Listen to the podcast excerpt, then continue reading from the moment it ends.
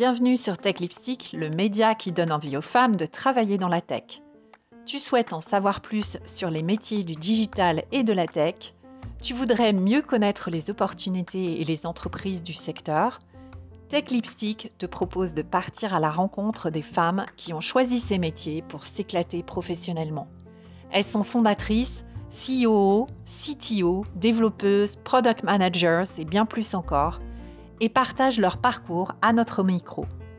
Il y a aussi des hors-séries avec des personnalités du monde de la tech. Si tu écoutes ce podcast dans la rue ou en faisant ta gym, tu peux retrouver toutes les références sur la page de l'épisode sur le site techlipstick.com. Pour ce deuxième épisode des Business Leaders de la Tech, c'est avec un immense plaisir que j'ai reçu Aurélie Salomon. Elle est présidente de l'association Woman Up et fondatrice de Bossy Woman in Sales.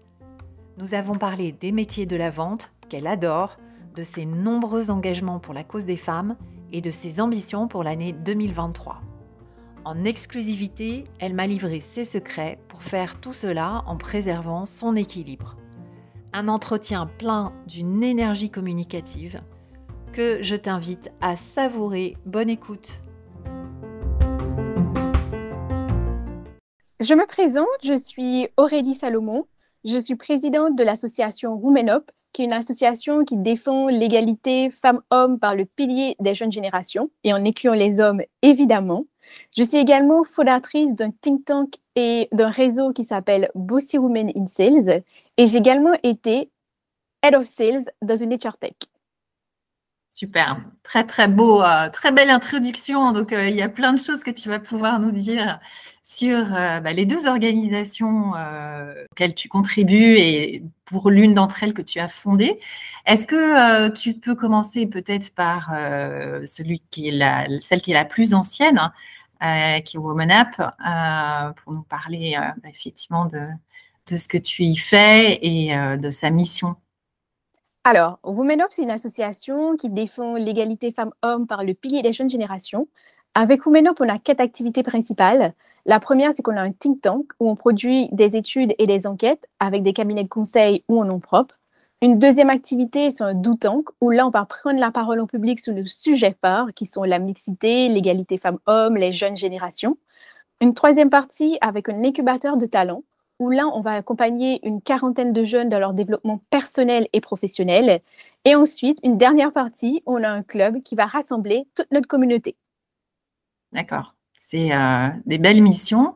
Euh, tu peux nous donner quelques chiffres Women Up, c'est une association, mais qui fonctionne un, peu différemment des autres associations, ah puisque nous, notre communauté, c'est une communauté qui va vraiment nous suivre sur nos réseaux sociaux. On n'aura pas d'adhésion. Mais par contre, on a une quinzaine de bénévoles avec lesquels on travaille. Chaque bénévole aura un poste principal. Donc, il y a des bénévoles qui sont en charge des partenariats, qui sont en charge euh, des événements, qui sont en charge de l'incubateur de talents, d'autres qui vont s'occuper du community management. Donc, forcément, on va rassembler autour de nous une communauté qui va nous suivre et qui va participer à nos événements. Par exemple, on a une communauté qui va nous suivre sur les réseaux sociaux, qui va participer au live Instagram qu'on peut faire, aux webinaires, qui vont assister à des événements euh, qu'on peut organiser également.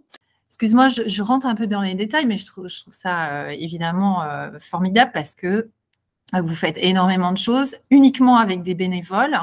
Et tu disais, donc il n'y a pas d'adhésion, en fait. Vos membres, c'est uniquement des personnes qui vous suivent sur, sur les réseaux sociaux. Exactement. On ne fait pas d'adhésion, c'est vraiment une communauté qui va nous suivre sur les réseaux et qui vont participer au réseau Roumenop. Mais tous les événements qu'on fera pour eux, ce sont des événements qui sont totalement gracieux. On ne les fait pas ah payer, on les aide, par exemple, même notre incubateur de talent, notre incubateur de talent, il est 100% gratuit, gracieux plutôt pour tous nos bénéficiaires. C'est impressionnant. Euh, enfin, ça veut dire que c'est, euh, enfin, c'est le temps, le temps que vous donnez, euh, que vous acceptez de donner les uns et les autres pour l'association qui permet toute cette production de, enfin de, contenu et puis pas seulement de un accompagnement. Euh, donc tu disais une quarantaine de jeunes. Euh, c'est une promo qui est sur l'année ou c'est plus court que ça? Exactement, ce sera une promo sur une année, donc tout va dépendre. Des fois, on commence en janvier, d'autres fois, on commence en septembre. C'est nous qui nous organisons, évidemment, en fonction de notre emploi du temps. Mais notre objectif, c'est vraiment d'arriver à suivre ces jeunes sur 12 mois. Ce sont des jeunes qui vont arriver avec différents projets. Ça peut être des projets personnels, ça peut être des projets professionnels et tout type de projet parce que ça peut être quelqu'un qui veut demander une augmentation, comme quelqu'un qui veut changer de métier, comme quelqu'un qui veut aller dans les métiers de la tech ou une personne qui veut monter sa société. Donc, on accueille vraiment tout type de profil puisqu'on on dit aussi que c'est cette différence qui va faire la richesse de notre incubateur.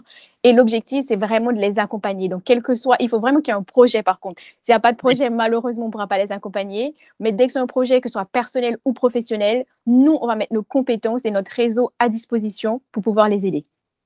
Et du coup, tu as une limitage quand même, hein, parce que c'était, euh, c'était, euh, enfin, tu parles de jeunes générations, donc. Euh, Exactement. Donc, nous, on va vraiment être accentués sur les 18-30 ans. D'accord. D'accord. Ok, formidable. Donc, euh, ça fait combien de temps que tu dédies ton, temps euh, à Women Up? Alors, en février prochain, ça va bientôt faire huit ans que je dédie mon temps à Women Up. C'est énorme qu'on voit tout le parcours, tout le chemin, l'évolution de l'association. Donc, ça va bientôt faire huit ans. Ah, d'accord. Que tu as rejointe. Donc, c'est pas toi qui l'as créée, tu l'as rejointe? Exactement, je n'ai pas créé l'association, je l'ai rejoint, donc euh, comme je le disais, ça va bientôt faire huit ans. Je l'ai rejoint à une époque où je m'interrogeais sur cette jeune génération, sur ce nouveau monde. On était aussi aux prémices des startups. Et c'est comme ça que j'ai rejoint l'association Weno parce qu'ils avaient organisé un super événement au carreau du Temple à l'époque. Et j'avais adoré leur vision du monde, la façon dont ils voyaient l'entreprise, la société civile. Et c'est comme ça que j'ai décidé de rejoindre Women Donc au départ, je les ai rejoints en tant que responsable partenariat, tout de suite, j'étais euh, d'emblée euh, dedans. Et au fur et à mesure, j'ai évolué au sein de l'association. Donc, au départ, j'aurais jamais pensé présidente de cette association-là. C'est au fur et à mesure, euh, avec le travail, l'acharnement, la discipline, la rigueur, que j'ai réussi ben, à être présidente de l'association. Formidable. ça t'a, tu dirais, au-delà évidemment de, de, la satisfaction de t'engager pour quelque chose qui te tient à cœur, euh, tu as, j'imagine que tu as beaucoup appris en fait à travers euh, ce que tu as dû y faire. Euh, tu parlais par exemple responsable partenariat. Je ne sais pas si tu avais déjà une expérience au préalable. Hmm. Alors effectivement, j'avais déjà une expérience au préalable puisque avant j'étais également en charge des partenariats dans une société qui organisait les conférences et les formations. Après, on pourra un peu parler de mon parcours. et du coup, mettre en place des partenariats chez Women ça a été aussi différent et ça a donné aussi une impulsion à ma carrière, puisque là, l'objectif, c'était ben, the sky is the limit, en fait. Aller créer les partenariats, créer les partenariats comme tu veux. Il n'y avait pas de lignée directrice. Et ça m'a permis vraiment euh, de pouvoir m'amuser au fait de créer différents types de partenariats, de rencontrer de nouvelles personnes, d'oser aussi, parce que c'est ce que l'association m'a permis. Elle m'a permis d'oser, d'oser être moi-même, d'oser prendre la parole, d'oser euh, élever ma voix, d'oser porter ma voix, parce que généralement, nous, en tant que femmes, hein, on nous apprend, entre guillemets, à rester sage, à être la bonne élève. Et là, chez Women c'était un peu, euh, au fait, sors du, entre guillemets, être la bonne élève et sois celle que tu as envie d'être va exploiter ton plein potentiel. Euh, tu as envie de faire ce type de partenariat-là, dès qu'il en est adéquation avec l'association, ben, vas-y. Et du coup, ça m'a donné vraiment ces armes-là.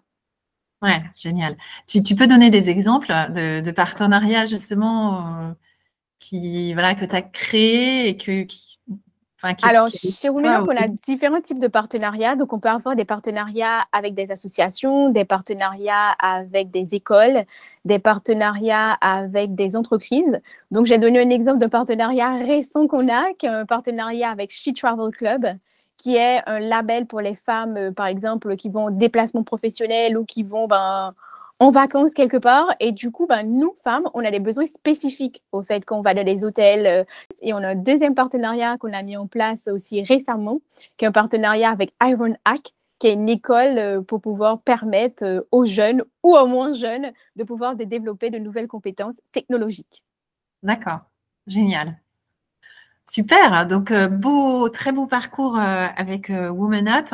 à propos de parcours, on va quand même peut-être parler du tien. D'habitude, je commence par ça, mais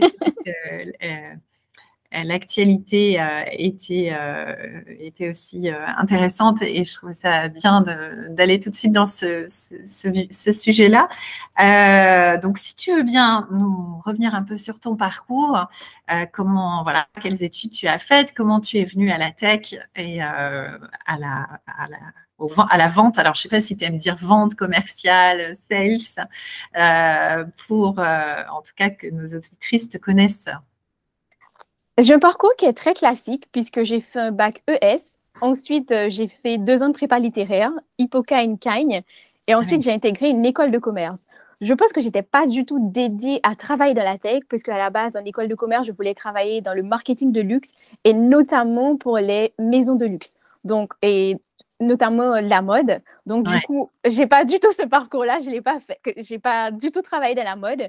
Mais j'étais aussi quelqu'un qui avait une très grande appétence pour les chiffres. Donc, j'ai commencé à travailler à la banque. J'ai travaillé à la Société Générale en tant que chargée des opérations immobilières et j'étais en charge de la mise en place euh, de prêts immobiliers, que ce soit pour des particuliers ou des professionnels. Donc, je l'ai fait pendant un an et je travaillais également avec des apporteurs d'affaires. Et j'adorais vraiment ça, j'adorais les chiffres. Et ensuite, après, j'ai travaillé dans une société qui organisait des conférences et formations pour les entreprises du CAC 40. J'ai travaillé là-bas pendant quasiment euh, cinq ans et demi. Et c'est ah là où j'ai commencé vraiment à découvrir la vente en tant que telle. Parce qu'avant, au fait, quand j'étais à la Société Générale, c'était des apporteurs d'affaires qui amenaient directement les dossiers au siège social. Donc, j'appartenais à ce siège social-là, à la DEC de Bordeaux. Et du coup, ben, on ramenait les dossiers et mon objectif, c'était d'aller faire l'étude de ces dossiers-là et de décider est-ce qu'on acceptait ou non ce crédit. Donc, je n'avais pas vraiment cette démarche-là, à part avec les apporteurs d'affaires où j'avais la démarche d'aller travailler avec les apporteurs d'affaires, on était en partenariat. Mais je n'allais pas chercher à agrandir le réseau de partenaires. Donc, la vente en tant que telle, je m'y connaissais moins, mais je me connaissais bien en chiffres, en gestion d'opérations immobilières, en gestion euh, de tout type d'opérations, puisque je travaillais avec les particuliers, également avec les professionnels. Et ensuite, après, j'ai décidé de changer et j'ai été, euh, ben, au départ, j'étais chargée, euh, chargée logistique et événementielle. Et là, dans cette entreprise parisienne, j'organisais les événements. Et j'avais également en charge le budget logistique de ces événements-là.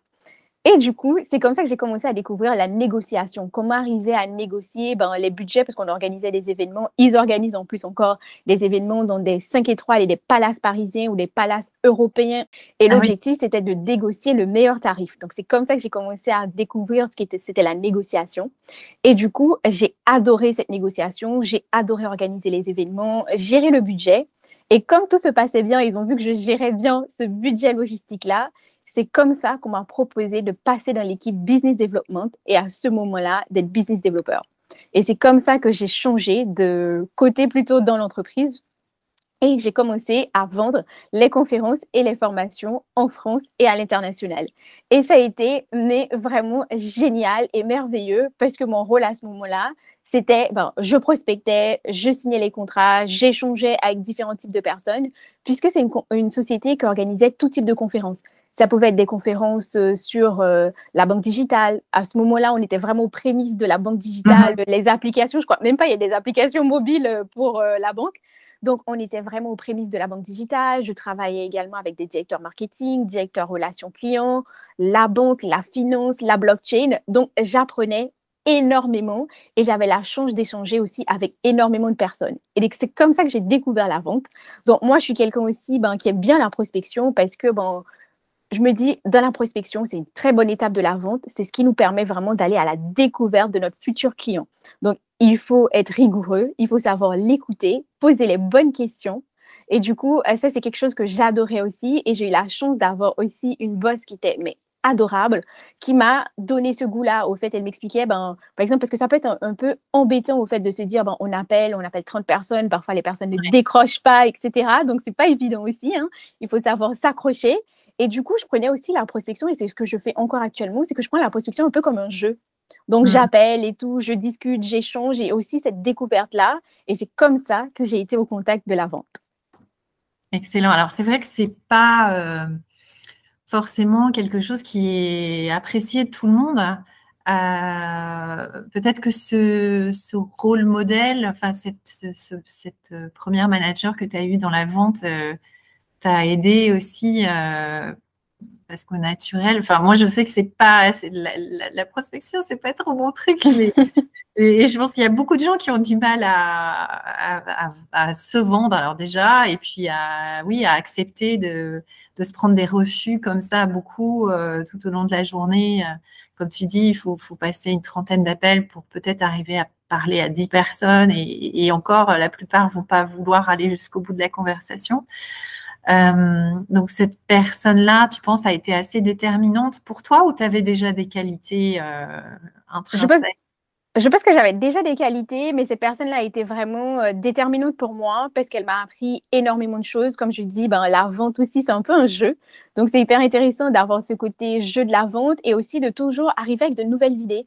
Au fait, elle m'a appris aussi ce côté innovant dans la vente, au fait, de toujours arriver avec de nouvelles idées, de nouvelles façons de prospecter, de nouvelles façons de contacter les clients, d'échanger avec eux. Et du coup, ben, finalement, c'était comme si tous les jours, je reprenais, je recommençais à zéro sur un métier que je connaissais mais du coup, ça a été hyper intéressant. Et puis, même dans les cas aussi, on peut avoir des coups de mou, parce qu'on peut, c'est normal d'avoir des coups de mou dans ce type de vente-là, parce qu'on ben, passe beaucoup d'appels. Euh, et donc, du coup, ben, elle me donnait ce punch-là. Allez, on y va, on y croit. Et du coup, c'était, franchement, ça a été génial et déterminant dans ma carrière. Et donc, euh, ce qui s'est passé, donc pour expliquer comment j'ai rejoint la tech, une longue histoire pour vous dire comment j'ai rejoint la tech. Et donc, je suis restée plus de cinq ans et demi dans cette société que j'ai beaucoup appréciée. Et j'ai eu envie de changer parce que je me disais que le monde est également en train d'évoluer, il y a pas mal de choses qui se font. Et donc, j'ai décidé de changer, d'aller dans la tech. Et c'est comme ça que j'ai fait une bascule de International Business Developer dans une société de conférences et de formation à, au départ, être Business Developer dans une HR Tech. D'accord. Donc, euh, un choix. Comment tu as choisi, enfin, pourquoi tu as choisi la tech en fait? Qu'est-ce qui t'a attiré? Est-ce que c'était justement pour ce côté innovant euh, Tu voyais que c'était quand même euh, l'avenir euh, d'avoir du digital partout? Enfin, ça a été quoi ton... Moi, ce qui m'a vraiment fait aller dans le secteur de la tech, c'est déjà, un, le côté innovant, parce que dans la tech, ça change tout le temps et mmh. il y a beaucoup d'innovation. Et la deuxième chose aussi, je sentais que c'était un secteur porteur je me disais, c'était vraiment à ce moment-là qu'il fallait sauter le pas parce que sinon, j'aurais pu rester là où j'étais euh, des années. Et je me suis dit, si tu ne le fais pas maintenant, tu ne le feras jamais. Donc, il est temps de sauter le pas. Et c'est comme ça que j'ai décidé de sauter le pas et d'aller dans la tech. D'accord. Donc, euh, ça a été quoi ta démarche, du coup, pour euh, trouver la, bonne société où aller En fait, tu as, fait une prospection de job classique, tu as, regardé les sociétés qui te, qui te plaisait? Comment ça s'est passé? Alors, au départ, j'y connaissais vraiment rien. Je être tout à fait transparente. Je n'y connaissais absolument rien. J'ai décidé de faire un pari sur moi et de sauter dans ce monde de la tech sans rien connaître en amont. Mais vraiment, au fait, je ne m'étais pas renseignée sur le secteur de la tech. Je n'y connaissais absolument rien. La fille qui prend un vrai pari. Et du coup, euh, c'est après que j'ai commencé à me renseigner en me disant, OK, quels sont les différents secteurs de la tech? Qu'est-ce qu'on peut faire? C'est quoi être business developer dans le monde de la tech? C'est quoi account manager dans le monde de la tech? C'est quoi sales dans ce monde-là? Euh, Quels sont les différents types de technologies? Et j'ai vraiment commencé à me renseigner. Et c'est comme ça que j'ai commencé à postuler à des entreprises ben, de la tech, mais en ayant quand même ce petit bagage, cette auto-formation que j'avais. Et ensuite, après, vu que je travaillais déjà dans le domaine euh, bon, de la conférence et de l'information, je me suis dit, je vais quand même aller dans un domaine que je connais un peu, même si mm. je connaissais pas tout à fait la HR Tech, mais je connaissais très bien le secteur RH. J'avais l'habitude d'échanger avec des directeurs RH, par exemple avec des directeurs formation également, puisque notamment ben, pour ce type de formation, ça passe généralement sur un budget formation. Donc, j'ai changé avec ce type de personnes-là. Et je me suis dit, ce serait mieux pour moi d'aller dans une HR Tech. Et la HR Tech également m'a ouvert les portes en, en sachant que je n'étais pas quelqu'un du domaine.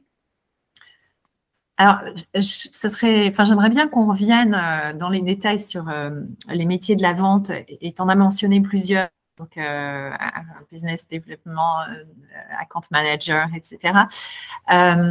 avant ça, ou peut-être ouais, au préalable d'ailleurs, parce que après ça, la question que j'aimerais bien te poser, c'est en quoi la vente est différente dans une entreprise de tech par rapport à, tu vois, à une entreprise plus classique comme euh, celle où tu étais. Euh, mais avant ça, si tu peux euh, donner un petit peu les, étapes de progression d'une carrière dans la vente, pour bah, nos auditrices qui sont intéressées par ces métiers-là et qui ne connaissent pas forcément les, ces différents métiers Alors, je pense qu'il y a différents types de progression dans le monde de la vente. Par exemple, moi, j'ai commencé, en tout cas dans ma carrière de la tech, j'ai commencé en étant business developer et après, je suis tout de suite passée head of sales. Donc, je pense que tout va dépendre de la taille de l'entreprise et également ben, de la stratégie également de l'entreprise. Donc, parfois, on peut commencer en étant SDR. Après SDR, on va passer sales exécutif et après sales exécutif, on peut passer AM ou pas. Ou après, on peut avoir un poste de head of sales. Ou sinon, business developer head of sales. Donc, tout va vraiment dépendre de la société dans laquelle on est et la stratégie de la société. Mais tout ce que je peux dire aux jeunes femmes et aux femmes qui nous écoutent, c'est d'oser et d'aller chercher les opportunités. Moi, quand je suis passée de business developer à head of sales, c'est que j'ai vu qu'il y avait une opportunité et un an après avoir été business developer, je suis tout de suite passée head of sales parce que j'ai été chercher aussi cette opportunité-là. Il y avait une porte qui était ouverte et du coup, j'ai saisi l'opportunité. Euh, la différence, euh, alors encore une fois, hein, pour celles qui ne connaissent pas, account, account manager, et même moi, je ne suis pas sûre, tu vois, de, faire la distinction euh, par rapport à un business développeur. Est-ce que tu peux nous, donner un peu les différences de, de Alors, tout va dépendre aussi également du type d'entreprise. Par exemple, il y a les business développeurs où tout ce qu'ils vont faire, ça va être uniquement de la chasse. Donc, ils vont aller faire de la prospection et ensuite, après, ils vont signer le compte. Une fois que le compte aura été signé, il va passer du côté de la compte manager. La compte manager, c'est lui qui va vraiment faire de la gestion du compte et qui va faire aussi après de l'upsell et du cross-sell. Hmm. D'accord. Donc, il, est, il est plus en charge de la fidélisation. En fait, une fois que le contrat est signé, c'est lui qui s'occupe de la fidélisation du, du client et de la gestion de son compte au quotidien. Exactement. Donc, la compte manager va vraiment faire de la fidélisation, mais il y aura également ce côté vente-là, puisque son hmm. objectif également, c'est de faire grossir le compte et d'aller chercher d'autres filiales. Ouais, alors on dit, c'est connu, on dit, bon, ça coûte moins cher de, de, en fait, de garder de faire grossir ses clients plutôt que d'aller en chercher des nouveaux. Et effectivement, le compte manager, il a un rôle qui est clé. Euh, il n'a pas forcément des gens euh, à encadrer, en fait, euh, même si tu peux avoir cette notion-là aussi de management, ou, ou bien tu passes directement en fonction de head of sales, où là, tu vas gérer alors quoi, des business développeurs ou des account managers, ou les deux? Alors, c'est vrai que tout dépend également encore de la taille de l'entreprise et de la stratégie de l'entreprise. Parce qu'effectivement, on peut avoir un schéma, entre guillemets, qui peut être classique. On a des SDR, des sales exécutives, des account managers. Et à chaque fois, sur chacune de ces équipes-là, il y a des team leads. Et hmm. ensuite, après, il y a le head of sales qui sera ben, au-dessus euh, de toutes ces équipes-là. Après, on peut avoir également un head of sales qui est uniquement head of sales, mais en charge du newbies. Et ensuite, après, on peut avoir un Head of Account Management qui est en charge mais de toute l'équipe Account Management. Donc, ça va vraiment dépendre de quelle est la stratégie adoptée, quelle est la taille de mon entreprise. Après, je me dis, moi, je me dis, il n'y a pas de bonne ou de mauvaise stratégie. Il y a vraiment la stratégie qui est adaptée à la société dans hmm. laquelle on est ou de la société qu'on a construite, au fait. Et où est-ce qu'on veut aller? Yes. Et euh, donc, toi, les, fonctions de Head of Sales que tu as exercées, c'était, euh, alors du coup, plutôt côté euh, nouveau newbies, ou bien c'était pour tout Moi, j'avais vraiment tout dans mon scope. J'avais la partie partenariat, account management, newbies et également prospection. Ça marche. Est-ce que tu préférais? C'est quoi ton ta, ta, ta, cam, le truc qui vraiment te fait moi, je pense que ce que je préfère vraiment, c'est le newbies. Vraiment, j'adore ça parce que il y a, comme je disais en préambule, il y a ce côté chasse, il y a ce côté découverte. Je ne dis pas que dans la partie client, il n'y a pas de découverte. Hein. Il y a aussi la découverte, etc. Mais je trouve que ce côté chasseur, ce côté un peu jeu, on l'a plus dans le newbies qu'on l'a dans le côté account management. Même si on peut l'avoir également. Mais je sais que du côté chasse, c'est vraiment hyper intéressant. C'est le truc qui te, qui te fait vibrer. Exactement, c'est le truc qui me fait vibrer parce que c'est aussi, en tout cas à mon sens, où il y a le plus de croissance aussi. Et donc, du mm. coup, tu mets en place cette stratégie-là et tu la vois vraiment se développer. Et le monde, il est hyper vaste. Il y a le secteur d'activité, euh, il y a la zone géographique. Donc, on peut tellement faire de choses. Après, je dis également pas qu'en account management, on ne peut pas le faire. On peut aussi le faire, mais je trouve qu'on s'amuse encore plus dans le newbies que dans la compte management. Sachant que, également, moi, j'ai pas peur qu'on me dise non. Au contraire, quand on me dit non, je me dis, ah, ça y est, c'est à ce moment que la négociation commence et c'est à ce moment-là qu'on va commencer vraiment à jouer dans les sales. Alors que je sais qu'il y a certaines personnes qui vont moins aimer ce côté-là et qui vont beaucoup plus se retrouver du côté account management, puisque dans l'account management, il y a aussi cette fidélisation, il y a cette relation client. Et je trouve qu'il y a un peu moins de dopamine, au fait, de ce côté-là. là il y en a moins. Et du coup, c'est ce qui me fait préférer les sales, parce que la dopamine, on en a tout le temps. Ah, c'est bien, à, t'entendre, euh, effectivement, on a, on a tout de suite envie de, tester et de, de voilà, de, en tout cas, voilà, de se dire pourquoi pas, pourquoi pas un job euh, dans la vente puisque ça a l'air si euh, intéressant et, amusant en tout cas. Alors, les qualités selon toi qu'il faut pour travailler dans ce type de métier, euh, tu les as déjà peut-être un petit peu évoquées, mais euh, si tu peux revenir dessus. Euh. Pour moi, la première qualité, c'est la curiosité. C'est vraiment être mhm. curieux de savoir qu'est-ce qui se passe dans notre secteur, dans notre environnement, dans l'entreprise dans laquelle on est. Vraiment, il faut être curieux. Pour moi, être commercial dans la tech, ça, c'est vraiment un prérequis. Ensuite, il y a ce côté organisation, puisque bon, on s'occupe de pas mal de choses, donc il faut être organisé, on échange avec différents types de clients, différents types de secteurs d'activité. Donc l'organisation, elle est clé parce qu'on peut se perdre rapidement si on n'est pas bien organisé. La rigueur, puisqu'on est en train de parler aussi de chiffres, on peut parler parfois de très très gros montants. Donc c'est vraiment pas le moment d'aller se tromper sur un chiffre euh, quand c'est de très gros montants, donc il faut être très très rigoureux. Et il faut aussi aimer les gens. La relation client, elle est hyper importante, que ce soit dans le newbies et encore plus qu'on est dans la partie account management, la relation client, elle est hyper importante. Donc pour moi, les qualités, c'est vraiment curiosité, le goût de l'apprentissage, la rigueur, l'organisation et surtout aimer les gens. C'est euh, intéressant parce que moi, je pense que les, meilleurs commerciaux que j'ai eus en face de moi euh, en tant que prospects aux clients potentiels, euh, c'est ceux qui ou celles qui arrivent à, à pas trop parler en fait de même de, leur boîte, etc. Mais plus de, commencer vraiment, vraiment par écouter euh, ce dont on a besoin, à écouter les problématiques qu'on a, à être tu vois, mais quand je dis écouter vraiment avec patience, j'avais des, des, commerciaux qui me coupaient la parole et qui, tu vois, et qui avaient l'air de savoir plus que moi euh, ce que dont j'avais besoin, tu vois. Et ça, c'est c'est pas forcément euh, évident, hein, c'est pas une qualité que tu retrouves chez euh, tous les tous les sales en fait. Exactement, parce qu'il faut se dire aussi à ce côté performance dans les sales, et il ne faut pas se mentir, les sales ont aussi des objectifs à atteindre. Donc, on arrive à la fin d'un quarter et qu'on n'a pas atteint les objectifs. Donc, je pense qu'ils peuvent aussi avoir tendance à se dire, ben mince, il faut que je signe, il faut que je signe. Alors que parfois, mieux vaut, entre guillemets, ne pas atteindre son objectif à l'instant T et de rater l'objectif du quarter, et après d'être capable de signer la vente parce qu'on aura bien écouté le client, on aura répondu à ses attentes. Et il ne faut pas oublier que notre produit doit répondre à un besoin, à une problématique. Donc, si on n'écoute pas bien le client, on n'écoute pas bien sa problématique, on ne saura pas effectivement est-ce que notre produit correspond véritablement aux besoins du client. Donc, c'est pour ça qu'il faut bien l'écouter et se dire, ben, OK, on va réfléchir à un objectif à plus long terme et moins court-termiste. Et du coup, c'est cette balance-là qu'il faut toujours avoir, c'est de se dire, ben, OK, on va penser long terme et non court terme. Parce que le long terme va rapporter beaucoup plus. Après, c'est vrai qu'on va dire, ben, mince, il n'a pas atteint son objectif, il n'a pas atteint son chiffre d'affaires. Donc, moi, je pense que aussi, c'est au niveau du top management qu'il faut aussi échanger à ce sujet-là et de se dire, ben, OK, il y a des commerciaux, malheureusement, il va pas. après, on ne dit pas la personne atteint 20% de son objectif. Il faut aussi être cohérent.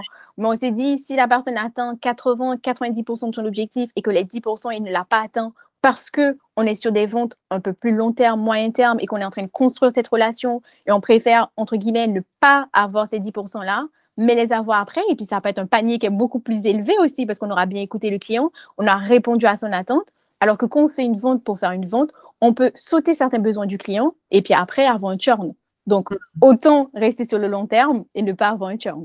Ouais, c'est clair. Churn, c'est quand le, client part en fait euh, dans, c'est quand le client part, mais quand il part dans l'année qui suit, justement, ça me fait penser à un point que j'évoquais au début, c'est qu'est-ce qui est différent dans la tech par rapport peut-être à d'autres métiers, enfin d'autres métiers, d'autres secteurs pour la vente? Alors moi, je pense que ça peut être déjà la durée. Donc, tout va dépendre du produit tech qu'on vend, mais il y a certains produits tech qu'on peut vendre qui sont sur des ventes très, très court terme. Moi, je n'ai pas été dans des ventes court terme, j'ai plutôt été dans des ventes moyen ou long terme. Donc, du coup, c'est ce qui peut faire la différence parce que bon, on est sur des ventes où il faut attendre euh, moyen terme, j'étais entre 4 et 6 mois, et long terme, on est en 6 à 1 an, voire 1 an et demi. Donc, euh, il faut être patient. Donc, c'est une qualité que j'ai oublié aussi de dire. Il faut avoir la patience parce que, ben, du coup, c'est une relation qui se construit c'est quelque chose qu'on est en train de créer également avec le client. Donc, pour moi, il y a cette différence-là qu'on peut avoir dans le monde de la tech. Il y a ce côté de l'innovation aussi, parce que ben, qu'on aura échangé avec le client, ben, admettons, l'année dernière, si j'ai échangé avec un client ou en début d'année 2022, ben, mon produit aura aussi évolué. Hein. Donc, ah du coup, c'est aussi ce qui est important. Donc, quelles sont les nouvelles fonctionnalités qu'on va ajouter au produit? Sont les... Qu'est-ce qui s'est passé aussi dans le monde de la tech? Est-ce qu'il y a des nouvelles API qui ont été développées, de nouvelles interfaces? Donc, tout ça, au fait, il y a le produit qui va évoluer, il y a les besoins du client aussi qui peuvent évoluer parce qu'il y a de nouveaux besoins qui peuvent émerger à ce moment-là. Et donc, je pense qu'il y a tout ça qui change aussi quand on est euh, dans le monde de la tech. Hmm. Oui, ça me fait penser, tu vois, j'étais sur un salon il n'y a pas longtemps avec un éditeur euh, que je suis euh, et il y avait un grand compte qui les avait rencontrés peut-être, tu vois, 8-9 mois avant et puis qui n'avaient pas donné suite. Et là, ils sont repassés les voir. ils ont dit, mais au fait, qu'est-ce que vous avez euh, sorti comme euh, nouveauté, euh, comme nouvelle fonctionnalité? Est-ce que vous avez avancé sur la partie, tu vois, sécurité, sur la partie hébergement des données? Enfin, tu vois, ils avaient toutes ces questions. Puis là, tout d'un coup, ça y est, ça leur semblait plus mûr et ils étaient plus prêts à envisager, bah, ne serait-ce qu'une démo produit, de présenter ça à leurs équipes. Alors, c'est vrai que bah, du coup, euh, oui, c'est de la patience. Alors, notamment avec des grands rencontres. Euh, je pense que c'est bien d'avoir dans son portefeuille des plus petites boîtes euh, qui vont peut-être aller plus vite. Et puis, des plus grands comptes, ce qui doit être dur, c'est quand tu fais que des grands comptes, comme ça arrive parfois dans d'assez grosses structures, en fait, où tu es en charge des grands comptes uniquement. Effectivement, ça peut prendre plus de temps qu'on est en charge uniquement des grands comptes. Donc après, c'est bien d'avoir, comme tu le disais, ben, des petits, des moyens et des grands comptes. Et après, ça va dépendre aussi de l'entreprise et de la stratégie, parce qu'il y a aussi des entreprises qui ont des business developers ou des account managers uniquement en, en small business, uniquement en mid-market ou en grand compte. Donc finalement, la personne qui est toujours dans les small, ben, peut-être qu'elle signe beaucoup plus rapidement. La personne qui est dans les grands comptes. Donc, et il y a d'autres entreprises qui vont dire, ben, ce sera plutôt un secteur géographique avec quelqu'un qui est en small business, mid-market et large. Donc, euh, tout dépend, comme je le disais tout à l'heure, de la stratégie, de comment on veut faire, parce qu'après, ça peut être aussi une évolution de carrière. Quelqu'un qui était en small business, qui va passer en medium et qui va aussi aller en large, et après qui va aller en large. Donc, euh, il y a pas mal de passerelles, en tout cas, dans le monde de la tech. Et ensuite, pour revenir à ce qu'on disait, ce qui va changer, c'est comme, euh, comme on en parlait, c'est tout le côté innovation, le mmh. côté, euh, voilà, tout ce qui est innovation, parce que ben, c'est hyper important. Le cycle de vente aussi, le type de compte auquel on va s'adresser. Et puis après, il y a aussi la stratégie du marché. On ne va pas pénétrer le marché français comme on peut pénétrer le marché belge, comme on peut aller sur le marché italien ou le marché espagnol, ou même comment on va pénétrer le marché américain. Donc tout ça aussi, euh, c'est hyper intéressant. C'est toute la mmh. stratégie euh, qu'on va aller adopter, qui est spécifique au métier ben, sales de la tech qu'on n'aurait pas pu avoir dans un métier sales euh, classique. Je comprends. Tout ça, ça t'a amené à créer, euh, alors je ne sais pas si c'est tout ça, mais en tout cas, ton expérience t'a amené à créer un Bossy Woman in Cell. Donc, je pense que c'est le bon moment pour que tu nous en parles et euh, que tu nous expliques de, de quoi il s'agit, quelle est ta mission avec cette belle aventure. Effectivement, j'ai décidé de, rejoindre mes deux expertises. Donc, la première en tant que ben, sales dans une entreprise de la tech, et ensuite la seconde euh, en tant que présidente d'une association féministe. Parce que je trouvais que dans le métier commercial, au fait, déjà, il y avait très peu de femmes en tant que commerciales dans les métiers de la tech, que ce soit SDR, business developer, account manager, sales enablement, il y en avait très peu. Et en plus de le peu en avoir, il y a d'avoir très peu de femmes, il n'y avait pas ce côté aussi empowerment des femmes de la tech. Et du coup, j'ai décidé de relier ces deux expertises-là afin de créer Bossy Women in Sales, qui est un think tank, un tout tank et un réseau qui vise à promouvoir les femmes exerçant un métier commercial dans le monde de la tech. D'accord. Alors, think tank, donc c'est sur la partie études plutôt, euh, ce, que, vous faites aussi chez Woman Up, c'est ça euh? Exactement. Donc, j'ai décidé d'avoir les études parce que c'est pareil, où j'ai été chercher, je regarde un peu ce qui se passait. J'ai trouvé très peu d'études sur les femmes exerçant un métier commercial dans le monde de la tech. Donc, on peut avoir des études euh, ben, sur le métier de commercial, mais pas exclusivement dédié aux femmes dans le monde de la tech. Donc, c'est pour ça que j'ai décidé de lancer une étude. Donc, c'est une étude qui est sortie ben, cette année je continue puisque mon objectif, c'est d'avoir au moins 1500 répondantes. Donc, euh, c'est une étude qui continue pour qu'on puisse vraiment bien analyser les données. Ensuite, la partie d'Outank, c'est parce que je pense que c'est intéressant aussi de pouvoir organiser des événements à destination de cette communauté, des femmes de la tech. Et ensuite, après, le réseau, c'est de permettre d'avoir un réseau qui nous permet de nous rencontrer, de nous rassembler, de parler des problématiques, de parler aussi d'évolution de carrière, de métier et de pouvoir aussi centraliser toutes les ressources liées au métier de commercial dans la tech. C'est un métier qui est hyper intéressant. On apprend à connaître le client, on apprend à l'écouter. En plus, en écoutant bien des clients ou des prospects, on peut développer de nouvelles fonctionnalités pour notre produit. On peut même créer un nouveau produit parce qu'on remarque, ben, le produit qu'on avait, il est super bien, mais par contre, pour la catégorie small biz, il ne correspond pas du tout. Donc, je veux créer un produit destiné aux small biz il y a tellement de choses à faire et ce métier, il est tellement enrichissant. Et ensuite, après, avec ce métier-là, il y a des passerelles vers d'autres métiers de la tech et dont de nombreuses femmes ne sont pas au courant. Donc, je me suis dit, c'est intéressant, je vais me lancer et pouvoir montrer aux femmes que ce métier, il est merveilleux. Euh, c'est top. Euh, est-ce qu'il y a, à ton sens, euh, une différence de traitement en termes de salaire pour euh, les femmes euh, qui sont euh, commerciales, dans la tech en particulier, ou du fait que ce soit des métiers finalement assez encadrés avec des objectifs, etc., il y a, il y a moins ce, ce problème-là Moi, je pense qu'il y a quand même des disparités.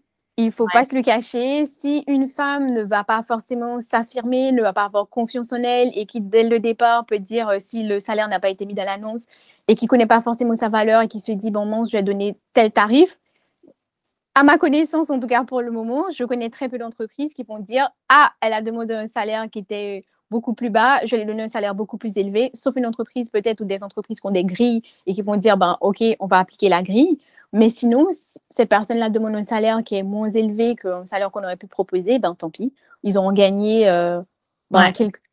Et du coup, je pense que ben, il faut vraiment apprendre à s'affirmer et apprendre à bien se connaître aussi. Et en plus, c'est pareil, ce sont des métiers qui sont quand même des métiers qui sont très exigeants. Ce sont des métiers, les métiers de la vente, c'est un métier où on donne beaucoup, on donne beaucoup d'énergie, même si on est toujours à l'écoute du client mais ce sont des métiers où on donne vraiment, vraiment beaucoup. Et donc, euh, il y a toute cette technique-là à apprendre, comment arriver à canaliser son énergie, comment donner de l'énergie aussi, mais à quel moment. Notamment, par exemple, on peut avoir de nombreux appels d'offres. Ce sont des appels d'offres qui peuvent durer très longtemps sur des marchés qui sont très complexes aussi. Donc, du coup, euh, oui, peut avoir certaines disparités. Je reviens au sujet des femmes et de la disparité. Donc, peut avoir des disparités ben, entre les hommes et les femmes, surtout si les femmes, elles ne sont pas préparées. On ne leur donne pas les armes pour effectuer ce métier. On ne leur dit pas, ben, au fait, pour l'appel d'offres, donc, des personnes qui n'ont jamais répondu à des appels d'offres, comment aujourd'hui on peut demander à des femmes qui n'ont peut-être pas répondu à des appels d'offres de pouvoir répondre, entre guillemets, aussi bien que des hommes alors qu'elles ne l'ont jamais fait. Donc, il faut de la formation, il faut aussi des soft skills, uniquement pas que des hard skills, mais il faut aussi les soft skills. Donc, aller coacher ces femmes-là pour les aider à s'affirmer. Donc, oui, il y a quand même des disparités qui existent entre les hommes et les femmes euh, dans le secteur de la tech et notamment dans le cadre de métiers commerciaux. Donc ça, ça fait partie des missions que tu te donnes avec euh, Bossy Women in Cell, euh, in Cells, d'armer en fait, d'aider les femmes à maîtriser euh, ces aspects-là également, euh, négociation de salaire, etc. Effectivement, c'est un, objectif aussi de Bossy Women Donc, on va commencer au fur et à mesure. Mais il y a aussi une partie consulting, puisque moi, je ne suis pas coach et je ne vais pas me déclarer coach alors que je ne le suis pas. Donc, c'est plutôt une partie consulting où on va leur donner des conseils sur une problématique, parce que parfois aussi, vu qu'il y a moins de femmes dans la tech, Parfois, elles ne savent pas vers qui se tourner, si elles ont besoin de poser une question. Donc, il y aura cette partie consulting. Et en plus de cette partie consulting, il y aura aussi cette montée en compétences au niveau des soft skills et également au niveau des hard skills. C'est intéressant. Je rebondis sur un point. Tu dis, je ne suis pas coach et en même temps, euh, alors s'il y a bien un métier où je me dis, tu es quand même beaucoup dans du coaching, c'est quand tu es head of sales parce que euh, pour arriver à faire euh, réussir une équipe et atteindre tes objectifs comme head of sales, tu es bien obligé de coacher tous tes piou-piou, en fait. Tu ne peux pas faire autrement. Effectivement. Alors pour moi, cette différence que j'ai voulu faire entre le coaching, c'est juste parce qu'aujourd'hui, il y a énormément de coachs en leadership, etc., et qui sont des coachs certifiés. Donc c'est pour ça que j'ai voulu mettre cette différence-là, puisque je ne suis pas une coach certifiée. Mais évidemment, dans le cadre des équipes sales, il y a énormément de transfert de compétences. Donc on peut aussi appeler ça du coaching, même si moi je dis c'est du consulting un petit peu, parce qu'il y a aussi ces développements-là vu que je ne suis pas coach certifié, c'est pour ça que je ne dis pas coach. Mais du coup, on va le dire quand même maintenant. Mais évidemment, il y a aussi ce coaching des équipes, ce côté ben, leader, leur montrer ben, voilà comment faire. Et aussi ben, cet accompagnement, l'accompagnement de leur performance, comment on va les aider à monter en compétences. Et du coup, c'est ça aussi qui avait comme challenge, en tout cas en tant qu'aide of sales, c'est moi arriver à grandir tout en permettant également à l'équipe de grandir. Et ça, c'est quelque chose de très beau parce qu'on se voit soi-même évoluer, parce que j'ai beaucoup parlé de connaissance de soi. Donc, il faut savoir aussi chez soi qu'est-ce qui pêche pour être capable de corriger ce qui pêche chez soi et ensuite après d'aller coacher les membres de, notre équipe parce que bon, s'il y a quelque chose qui blesse chez nous, on aura du mal quand même à transférer cette compétence-là. Donc, c'est de se dire, OK, je me connais, il y a ça qui fonctionne, ça ne fonctionne pas, comment moi je peux m'améliorer et ensuite après, en m'améliorant, qu'est-ce que je peux transmettre comme compétence aux autres? Ouais, c'est un, c'est une, enfin, faut avoir envie aussi justement euh, de, alors déjà accepter un feedback qui est quasi permanent, puisque presque tous les appels que tu passes, c'est avoir un feedback en direct en fait. C'est j'ai réussi à convaincre ou pas, j'ai réussi. Donc ça, c'est accepter ça. Et puis euh, à faire un gros travail sur soi. Euh, que, alors moi j'ai retrouvé, tu vois, moi j'ai démarré ma carrière dans le service client avec au téléphone hein, avec des, des, des, clients en fait qui appelaient. Alors c'était de l'inbound. Euh, mais ça demandait aussi pas mal de maîtrise de, soi, de ses émotions, parce que c'était souvent des gens très très mécontents. et donc c'était une autre type, un autre type de gestion, mais en tout cas c'était euh, hyper formateur. Je trouve que c'est euh, des métiers très intéressants pour ça parce que ça demande de, beaucoup de travail pour soi et de beaucoup, beaucoup, effectivement, se, se, remettre en question, progresser. Et c'est génial que tu offres des, des ressources euh, à des femmes pour réussir dans ces métiers. Euh, donc, euh, avec plein d'ambition pour 2023, j'imagine. Tu t'es fixé quoi comme objectif? Alors pour 2023, l'objectif c'est que Bossy Women in Sales aura un gros coup de boost. Donc il y a pas mal de choses qui vont se développer et voir le jour en 2023. Donc je suis vraiment très très heureuse pour ça. Et ensuite, euh, la deuxième partie, c'est qu'avec Women aussi, on a pas mal de choses aussi qui vont voir le jour en 2023. Donc, je pense que l'année 2023, ça va être une année de concrétisation.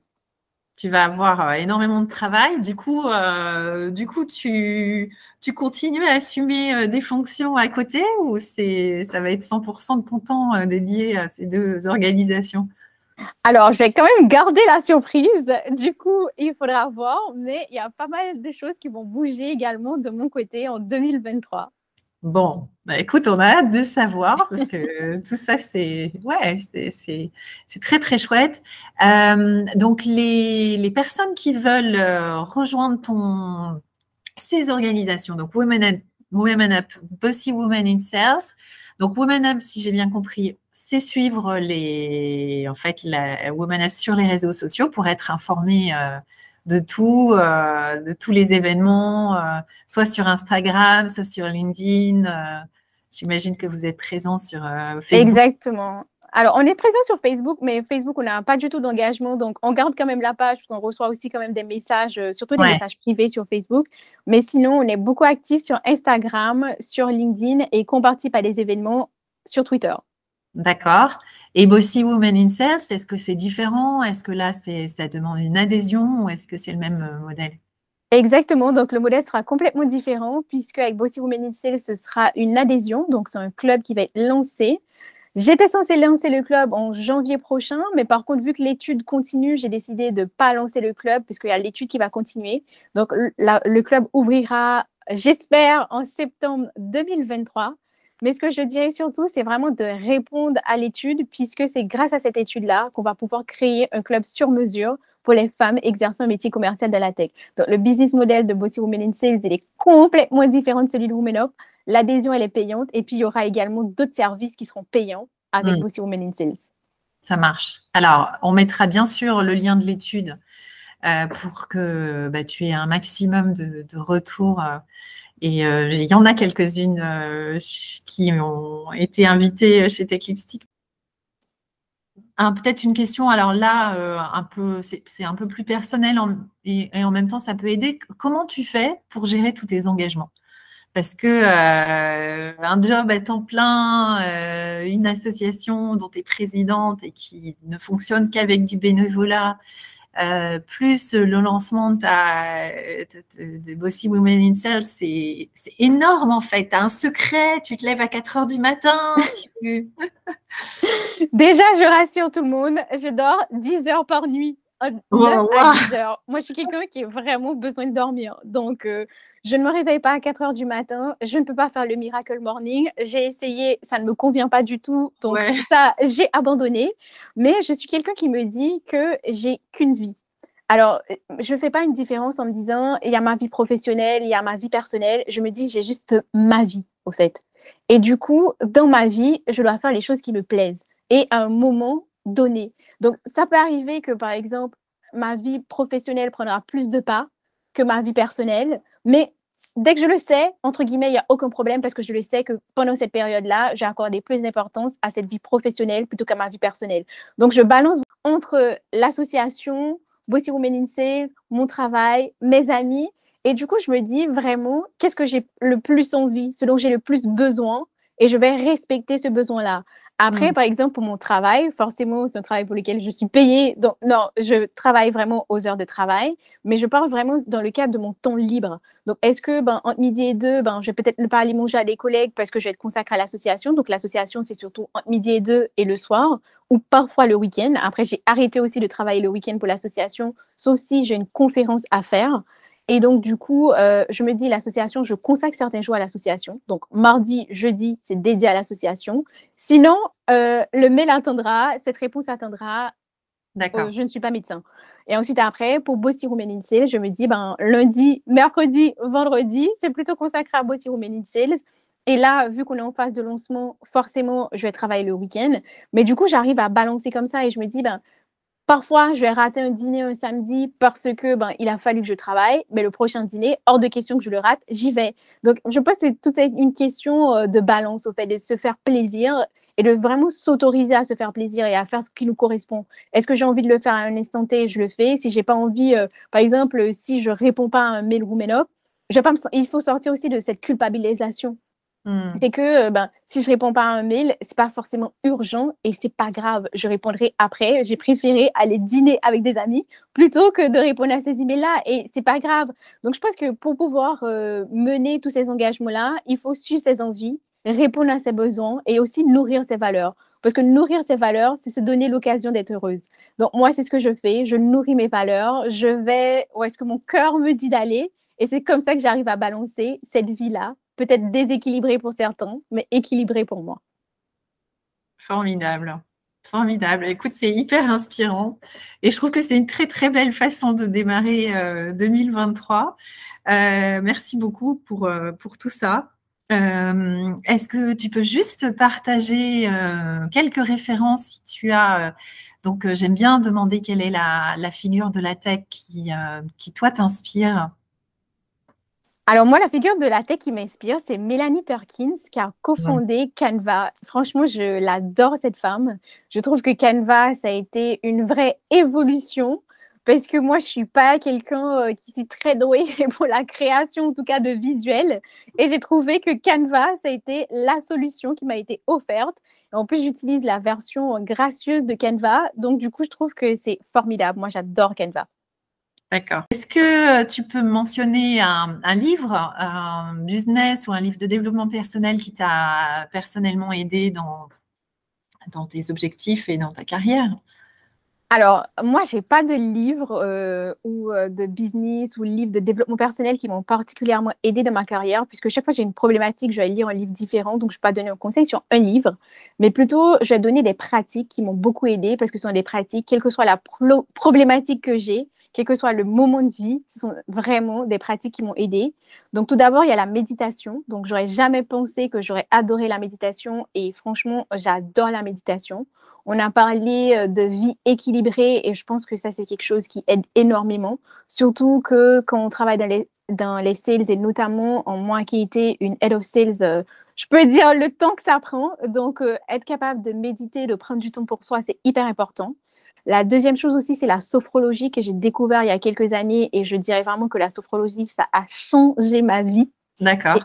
Et, ensuite, euh, le Kundalini Yoga. Donc, ce sont trois pratiques euh, que j'ai, mais vraiment, c'est le, Kundalini Yoga, la sophrologie et la méditation. Tu arrives à faire ça euh, à quelle fréquence en fait La méditation, par exemple, tu arrives tous les jours à te prendre un temps pour ça? Exactement. La méditation, c'est vraiment tous les jours, tous les soirs avant d'aller dormir. Moi, je suis vraiment la personne qui va, avant d'aller dormir, qui va au moins une à deux heures. Et c'est pour ça que je pense que j'arrive vraiment à dormir neuf heures par ah nuit. c'est que j'ai déposé mon téléphone, je vais le mettre en mode avion et je vais pas le regarder deux heures avant que j'aille dormir. Donc, ce qui me permet de lire un peu ou de faire de la, et de faire de la méditation. Et ça, franchement. Et en plus, la méditation, ce qui est bien, c'est qu'on a euh, de petits, comment dirais-je, des petits guides de méditation qui dure 10 ou 15 minutes. Hein. Moi, je ne suis pas la personne qui va faire ni 30 ou une heure de méditation. Il ne faut pas le croire. Hein. Donc, moi, c'est vraiment des méditations guidées très courtes, soit de 10 minutes, maximum 15 minutes. Et je pense qu'on a quand même 15 minutes à se consacrer. On va jamais laisser la batterie de son téléphone mourir. Donc, pourquoi nous, de notre côté, on va nous ne pas se ressourcer et aller prendre de belles choses pour nous? Donc, pour moi, la méditation, 15 minutes avant de dormir, c'est hyper important. Donc, je le fais le soir. La sophrologie, donc, euh, avant, j'avais ben, une sophrologue avec laquelle je travaillais vraiment toutes les semaines. Donc, euh, du coup, elle m'a appris les techniques, donc je ne continue pas à travailler avec elle. Mais par contre, euh, je fais de la sophrologie, moi, de mon côté, puisqu'elle m'a appris plusieurs techniques de respiration, etc. Et du coup, moi, je vais le faire au moins deux à trois fois par semaine. Surtout dans les moments de stress, au fait, dans les ah moments hyper stressants. Donc là, je sais que c'est le moment, allez, on prend une pause, on respire, et du coup, après, on est capable de recommencer. Et pour moi, c'est hyper important. Donc, deux à trois fois par semaine, ou même des moments où je ne suis pas du tout stressée, hein, je fais de la sophrologie et le Kundalini Yoga une fois par semaine. Ou sinon, si j'ai un emploi du temps très, très chargé, une fois tous les 15 jours. Mais il faut quand même que deux fois par mois, je fasse mon yoga. Et par contre, la méditation, comme je disais, tous les jours. Tous les jours, tu as une app? Avec lequel tu le fais ou maintenant tu. Euh, Alors, je ne le fais pas avec une, une, application, c'est juste que j'ai téléchargé des méditations guidées et du coup, je les ai sur mon téléphone parce que je sais aussi celles que j'aime bien ou celles qui ne vont pas du tout fonctionner pour moi. J'en ai téléchargé cinq, ce qui me permet de varier un petit peu aussi. Et du coup, ben, je vais changer. D'accord. Tu accepteras de les, de les, partager, enfin de, de, je ne sais pas si tu les as trouvés sur un site ou sur YouTube ou comment ça Ah ben oui, je te les enverrai, je te dirai. Ouais, ça serait chouette. Ça serait chouette. Je, je, je suis d'accord, c'est des pratiques qui, qui, apportent énormément et, et euh, qui vaut mieux faire en plus en préventif plutôt que. Moi, j'ai tendance à le faire, tu vois, quand j'arrive pas à dormir la nuit. Euh, tu sais, tu as des, des, méditations pour euh, justement se rendormir, mais c'est mieux de le faire en préventif. Exactement. Franchement, c'est hyper important. Ça aide beaucoup. Ça aide le matin aussi quand on se réveille. Parfois, je sais faire aussi de la méditation ou je me réveille le matin, je vais à mes occupations et je laisse la méditation ouverte. Parce que le cerveau arrive quand même à capter, parce que bon, j'adore aussi suivre des documentaires. Ah oui, justement, j'allais te demander ton, ton, émission préférée, euh, s'il y en a une. Euh. Alors moi, j'ai pas forcément d'émission préférée, mais j'adore regarder des documentaires que ce soit des documentaires Netflix ou des documentaires Arte. Et du coup, ben, je passe mon temps à regarder des, des documentaires parce que je trouve qu'en 1 heure, 1 heure 30, on arrive à avoir un maximum d'informations et à nourrir son cerveau avec pas mal de connaissances. Donc, ça améliore forcément ma culture générale. Et du coup, ben, je des documentaires, que ce soit sur la vie euh, de quelqu'un, ça peut être sur la vie, par exemple, de Michelle Obama, ça peut être sur l'histoire, ça peut être sur la culture, euh, ça peut être sur la nutrition, sur la santé. Cet été, j'avais mmh. regardé ben, un documentaire sur la neuronutrition. Et là, en plus, j'ai vu qu'Arte a sorti un nouveau documentaire sur le mental des médaillés olympiques. Donc, je sais absolument que cette semaine, il faut absolument que j'aille le regarder. Et donc, moi, mon petit passe-temps, c'est regarder des documentaires. D'accord, non, mais c'est effectivement euh, des, des, formats, je trouve, je suis d'accord, qui sont très, très bien faits. Moi, je crois que le dernier que j'ai regardé, c'était sur une artiste. Alors, c'était pas Taylor Swift, mais euh, il y en a quelques-uns là qui tournent sur Netflix. Bah, tu vois, ça ne m'a pas marqué. ben, non, mais c'est vrai, mais en tout cas, il y en a plein sur Netflix. Il y a même eu euh, l'histoire euh, des fondateurs. Il y a des histoires de fondateurs aussi, de start-up, etc. Moi, j'adore regarder ce type de documentaire ou de série. Ouais, je suis en train de regarder celui sur euh, les fondateurs de Spotify, ces playlists. Ah oui, je l'ai vu, super. Il est super bien. Je ne dis rien, je suis en train de le regarder, mais il est top.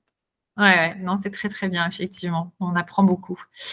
Euh, dernière chose, est-ce qu'il y a une, app euh, que tu trouves super, euh, super utile et dont tu veux parler Exactement. Moi, mon app préférée, c'est WhatsApp. J'échange avec ma famille, avec mes amis, avec mes proches, avec les bénévoles de l'association sur WhatsApp. Et WhatsApp, c'est l'appli que je trouve géniale. Et c'est pareil, ils, ajoutent aussi de nouvelles fonctionnalités. Mm. Donc là, j'ai vu qu'on peut créer des communautés. J'ai jamais encore utilisé ça, mais j'ai vu qu'on peut créer des communautés euh, sur euh, WhatsApp. Euh, il y a d'autres fonctionnalités. Maintenant, on peut voir tous les messages qui n'ont pas encore été lus directement. On va et on peut les trouver rapidement. Et donc, du coup, moi, WhatsApp, c'est vraiment mon application favorite. Ça marche. Et enfin, euh, ben, la cause qui tient à cœur, je pense qu'on en a largement parlé, euh, la communauté, euh, les communautés dont tu fais partie. Je pense qu'on n'a pas à revenir dessus. mais la cause, en tout cas, sous-tendue, c'est quand même celle de, des femmes. Exactement. Pour moi, c'est vraiment l'empowerment des femmes, l'égalité femmes-hommes et aussi l'éducation des jeunes filles, puisque je pense que l'éducation peut vraiment changer une vie. Et du coup, je milite beaucoup pour l'éducation des jeunes filles. Merci encore, Aurélie. Ben, merci beaucoup à toi de m'avoir accueillie. Écoute, avec très très grand plaisir.